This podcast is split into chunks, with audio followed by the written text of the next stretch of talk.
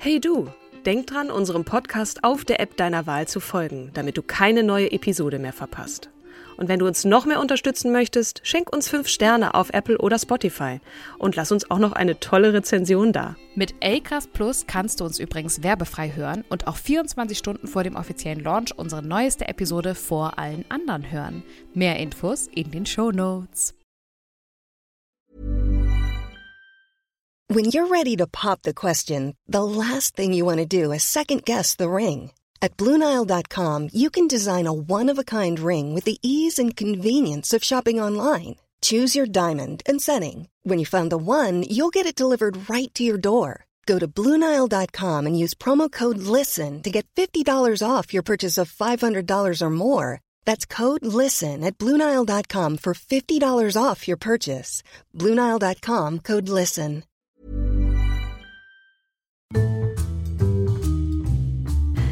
Hallo und herzlich willkommen zur sage und schreibe 93. Folge von Starke Frauen. Von und mit der wundervollen, der zauberhaften, der fröhlichen und äh, ähm, mir fehlen die Worte, Kim Seidler.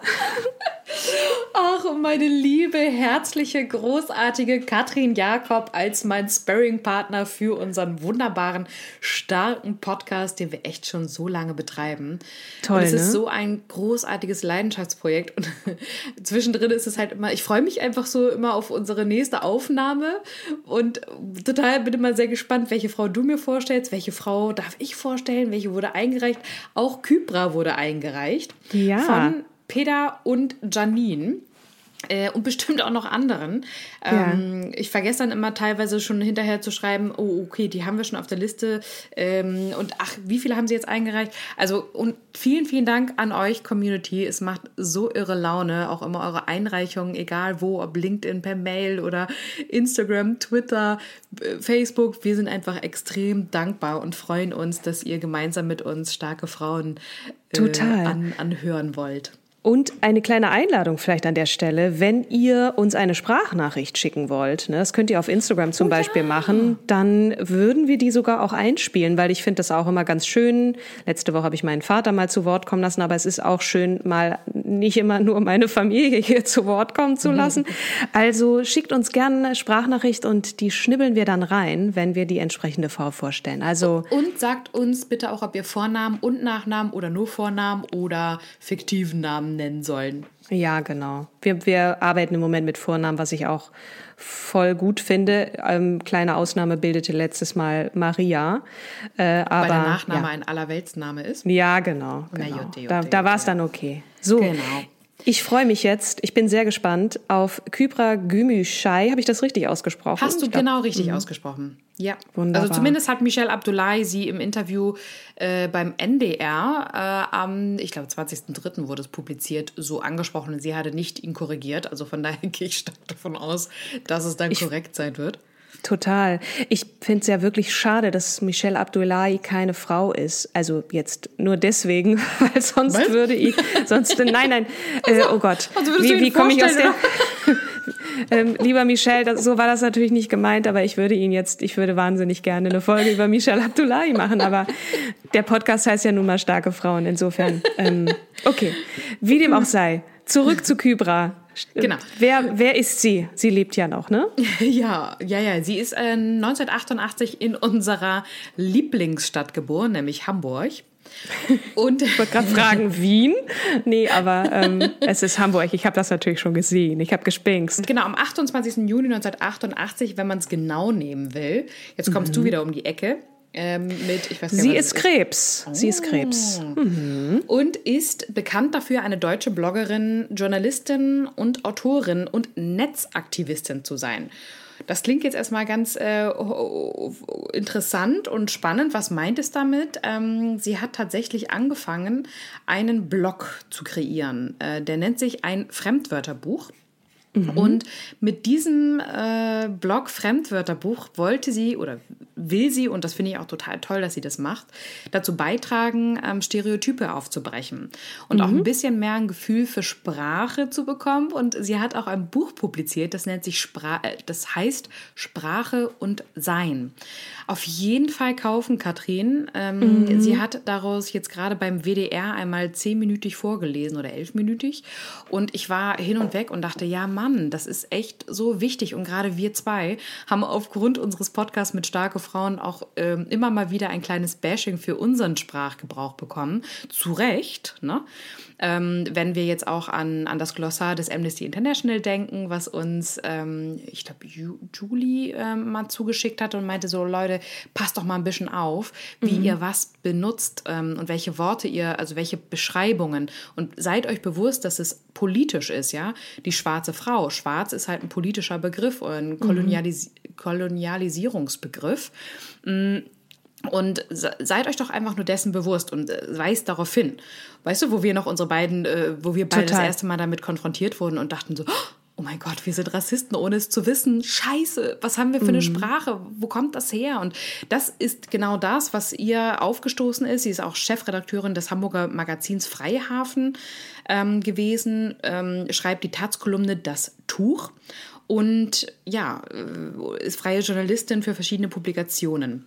Und äh, ja, ich bin auf jeden Fall sehr, sehr gespannt ähm, auf das Buch, was ich mir bestellt habe und noch nicht gelesen habe. Ich hoffe, ihr verzeiht es mir da draußen.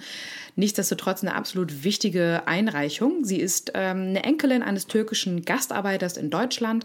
Sie selber sagte im Interview mit Michelle Abdullahi, dass ihr Opa bereits aber auch schon in Deutschland war. Der Vater ist hier aufgewachsen, wenn ich es richtig noch erinnere.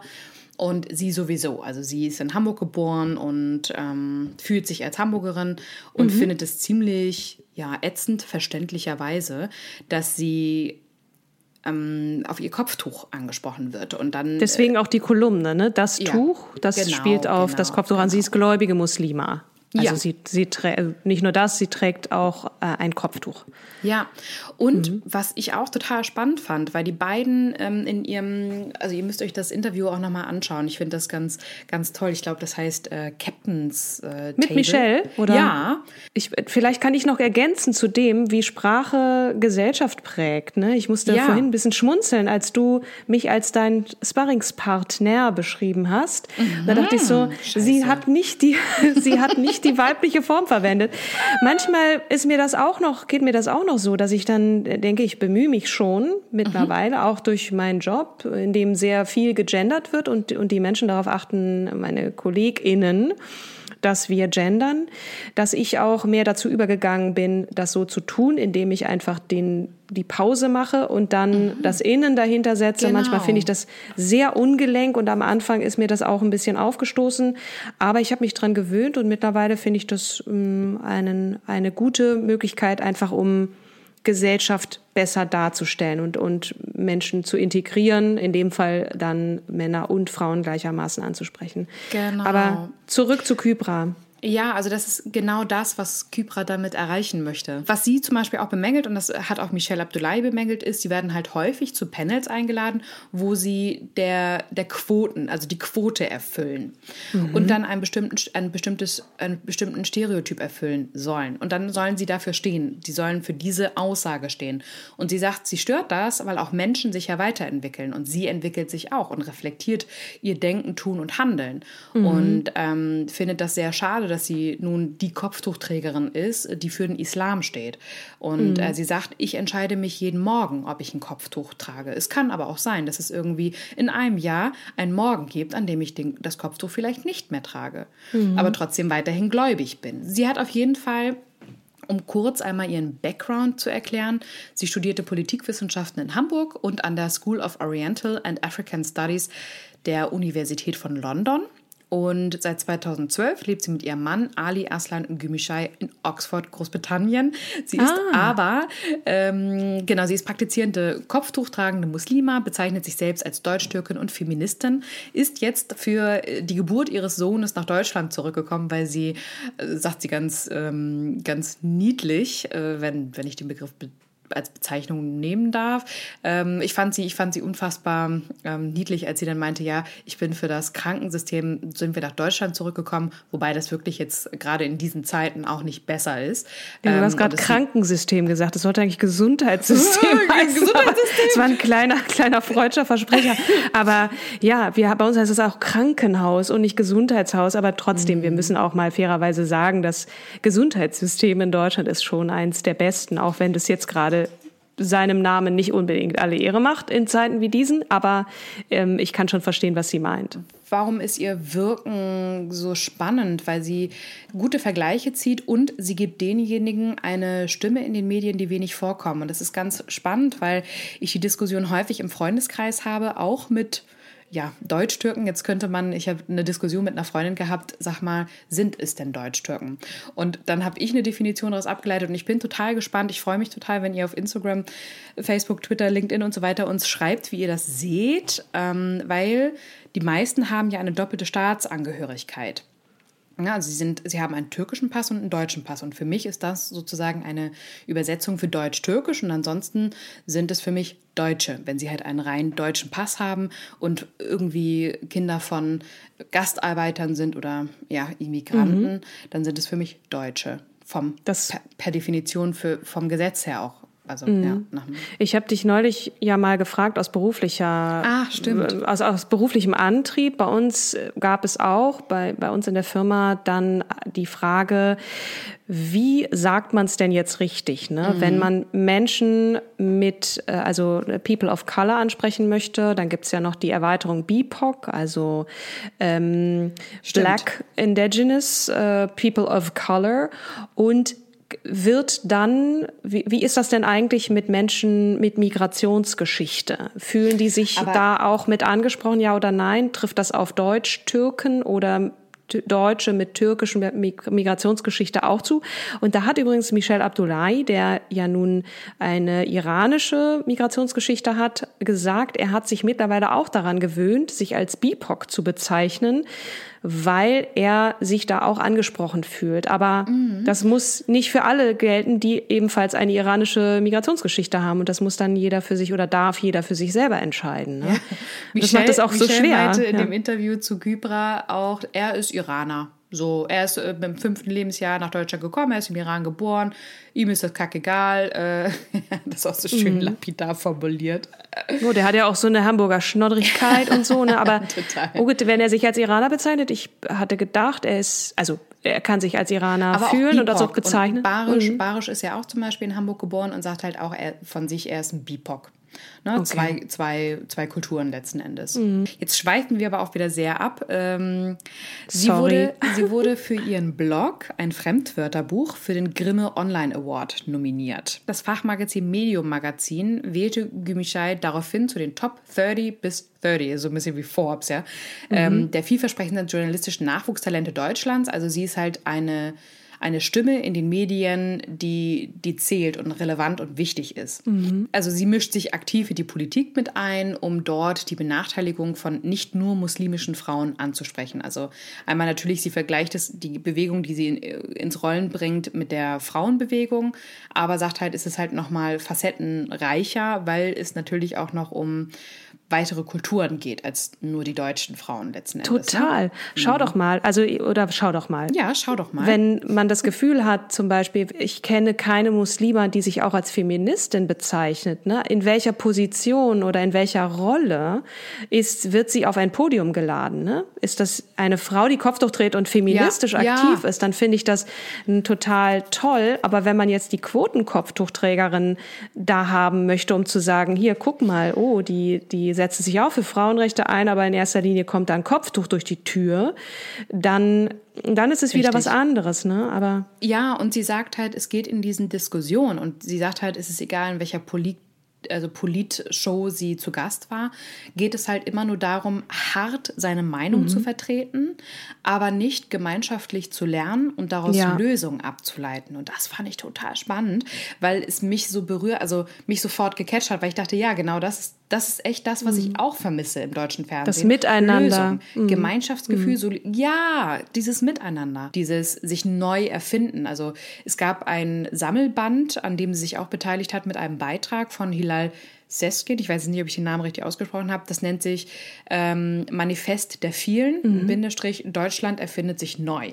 Thilo Sarrazin hat sie zum Beispiel 2011 auch als Gast in einer Hörfunksendung des BBC interviewt und ähm, überall, also von die Zeit, ähm, überall ist sie zu Gast gewesen, wurde aber irgendwann müde und hat gesagt, es geht ja nicht weiter. Es mhm. wird immer nur wieder äh, Problem, ja. Fakt, Fakt, Fakt und äh, ja, vielen Dank fürs, für den Beitrag. Also Thilo Sarrazin als Stichwort, der hat ja nicht unbedingt dazu beigetragen, dass diese Kopftuchmädchen, ne, und in seinem Buch ja. Deutschland schafft sich ab, also mhm. die Kopftuchtragende Richtig, Frau als Sinnbild des der Untergang des Abendlandes äh, ähm, ne, oh, zu, so zu formulieren und, und mhm. dann als Frau zu sagen, ich trage Kopftuch, aber ich bin Feministin, ich, ich habe, äh, äh, also hört mir mal zu, so und lasst uns bitte dann in den Dialog treten. So, ich habe auch eine Stimme. Ich bin nicht nur Empfehlsempfängerin meines Mannes.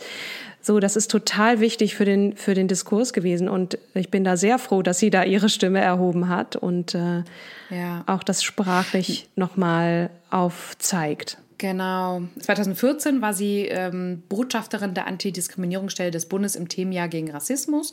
Und wir erinnern uns auch an die sexuellen Übergriffe der Sil Silvesternacht 2015, 2016. Ja. Und da initiierte sie zusammen mit weiteren, also ich glaube 21 anderen Feministinnen, den neuen Hashtag Ausnahmslos, mhm. um gegen Sexismus und Rassismus vorzugehen. Und äh, 2016 auf der 10. Netzkonferenz Republika hielt Gümüşay einen Vortrag mit dem Titel Organisierte Liebe über Rassismus und Hass im Netz und warnte, auch digitaler Hass ist realer Hass. Ja, total. Na, das erinnert uns ähm, an Monika Lewinsky. Danke. Mhm. Ja. Unter anderem, ne? Also gerade jetzt in, in Corona-Zeiten, wo sich viele Menschen oder wo, wo, sich der Hass auch oder der Frust auch sehr viel im Netz entlädt, ne? Oder ja, ja so ja, der Und ist real, definitiv. Absolut. Äh, und im selben Jahr, also 2016, hat ähm, Edition F, das ist ein Magazin, sie zu den 25 Frauen, die unsere Welt besser machen, gezählt. 2018 führte Forbes, da sind wir dann endlich bei Forbes, mhm. äh, Gümüşay unter den 30, 30 under 30 Europe in der Kategorie Media und Marketing.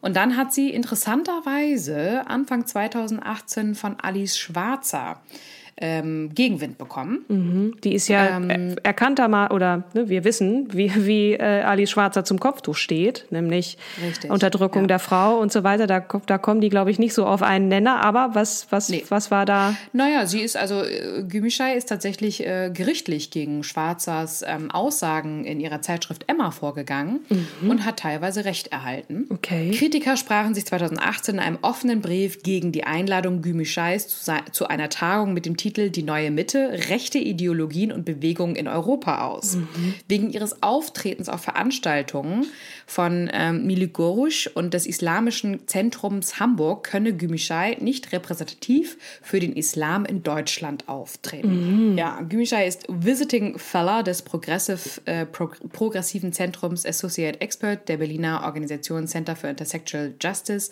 und gehört der Mitgliederversammlung der Heinrich Böll Stiftung an. Ich glaube, eigentlich müsste man so mal ähm, die Medien aufklappen und sagen, wer sitzt in den Führungs- und Entscheidungsetagen. Wie gemischt ist, ist es dort? Auch nicht nur männlich-weiblich, ne, da sind wir nun auch schon noch weit entfernt von. Aber wenn wir jetzt kulturell, kulturelle Ver Vertretungen ansehen, also weißt du, es ist ja auch so dieses, Jetzt sind wir sehr, also jetzt rede ich sehr klischeehaft, aber äh, wir lassen uns das Land von Gastarbeitern aufbauen und erwarten, dass die dann wieder zurück in ihr Land gehen. Deutschland hat sich halt verändert. Wir sind so multikulturell und so facettenreich geworden, aber es wird in den Medien. Aber auch da wird, ja, und wenn dann, äh, ne, dann mit Klischees gearbeitet. Ne? Also wenn äh, ein, ein Mensch of Color für eine Rolle besetzt wird, dann geht's immer darum, ah, könntest du bitte einen Akzent sprechen? Ach, du kommst aus Hamburg, ja, dann musst du dir irgendwie ein bisschen anders drauf tun. Oder äh, du, du, du musst den Ausländer spielen oder äh, den Opfer von rechter Gewalt oder so, sondern das, das wird nicht einfach nur Nachbar XY sein, sondern du genau. musst da wieder diese typische Rolle ähm, erfüllen. Ne? Das fängt ja auch bei ja. Frauen an, Repräsentanz ja. von Frauen in, äh, schon da. Äh, oder Kopftuch tragenden Menschen, ähm, Frauen in dem Fall, äh, als normale ja. einfach Teil dieser Gesellschaft, ob man das jetzt selber ja. für gut empfindet oder nicht, aber sie sind nun mal einfach hier und sie gestalten Gesellschaft mit. Genau, und das, das Lustige ist, ähm, ich hatte ja so einen Social Responsibility ähm, Talk zusammen mit Joachim Friedmann und John Forhaus. Mhm. Da ist mir auch bewusst geworden, weil auch er berichtete, dass er dann, ähm, der Joachim Friedmann, dass er versucht hat, ähm, in aller Freundschaft zum Beispiel so zu besetzen, dass es Personen mit unterschiedlichen ähm, kulturellen Hintergrund, Hintergründen sind, ohne sie aber erklären zu müssen. Mhm. Und das fand ich total spannend, weil er sagt halt, warum muss man eigentlich immer erklären, warum wer gerade in dieser Position ist mit einem Immigrationshintergrund oder mhm. Migrationshintergrund.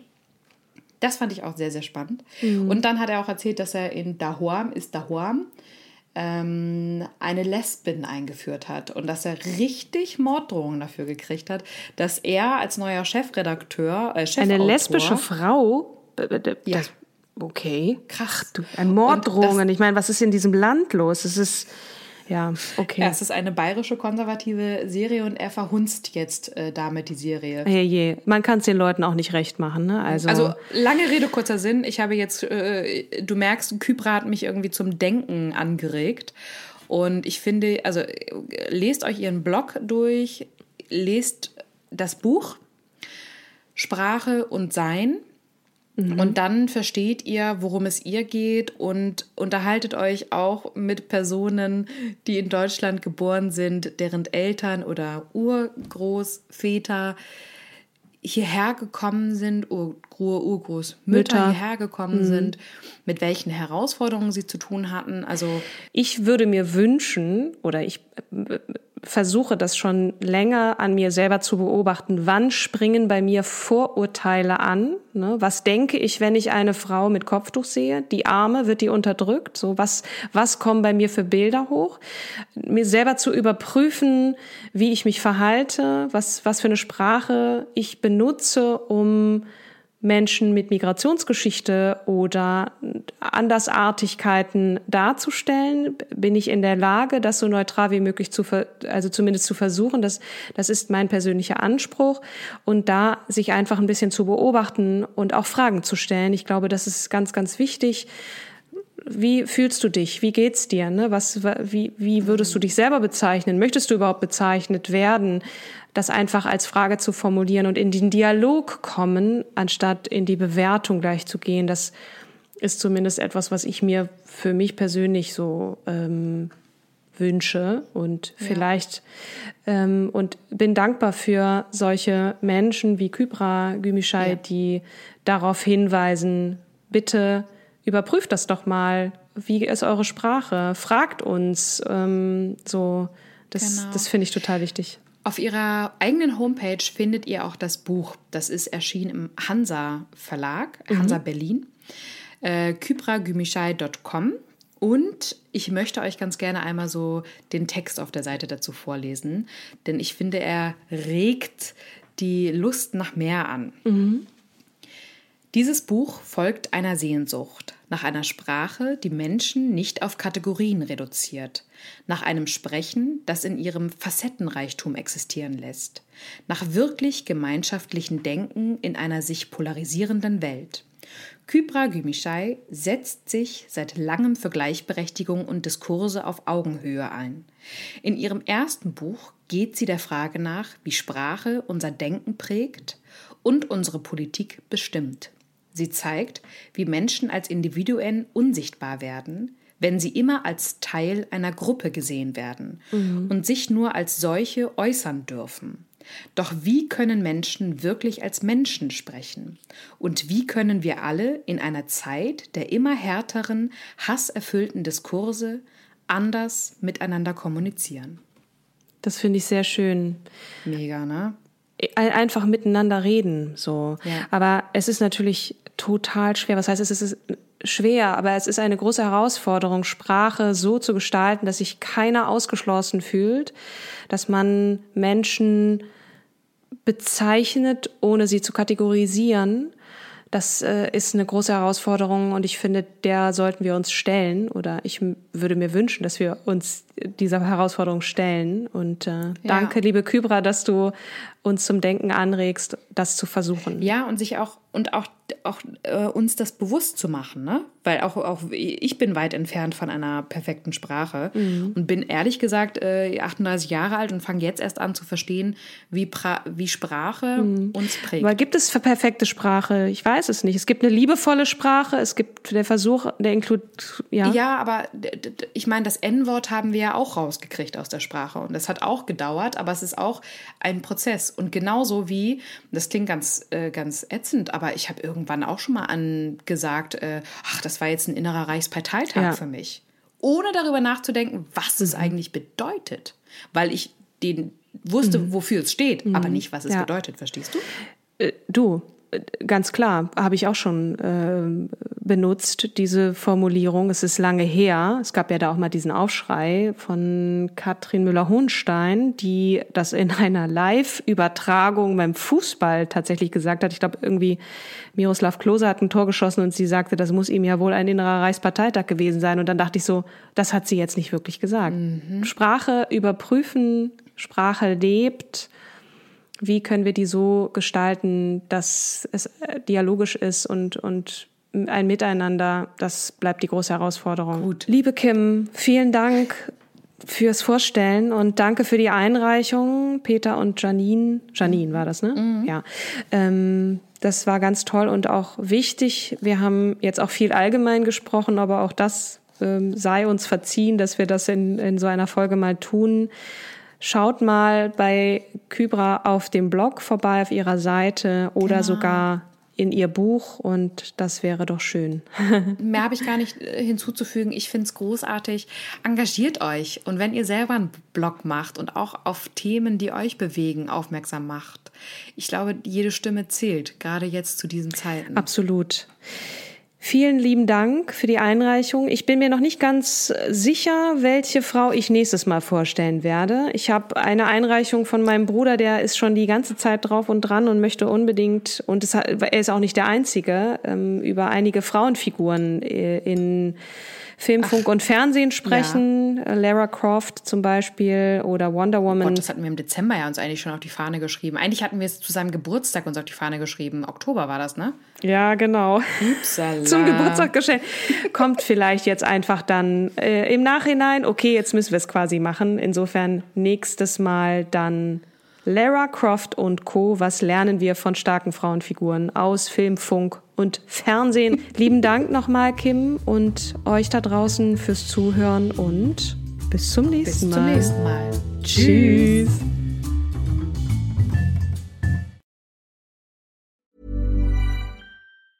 Even when we're on a budget, we still deserve nice things. Quince is a place to scoop up stunning high-end goods for 50 to 80% less than similar brands. They have buttery soft cashmere sweaters starting at $50, luxurious Italian leather bags, and so much more. Plus, Quince only works with factories that use safe, ethical, and responsible manufacturing. Get the high-end goods you'll love without the high price tag with Quince. Go to quince.com slash style for free shipping and 365-day returns.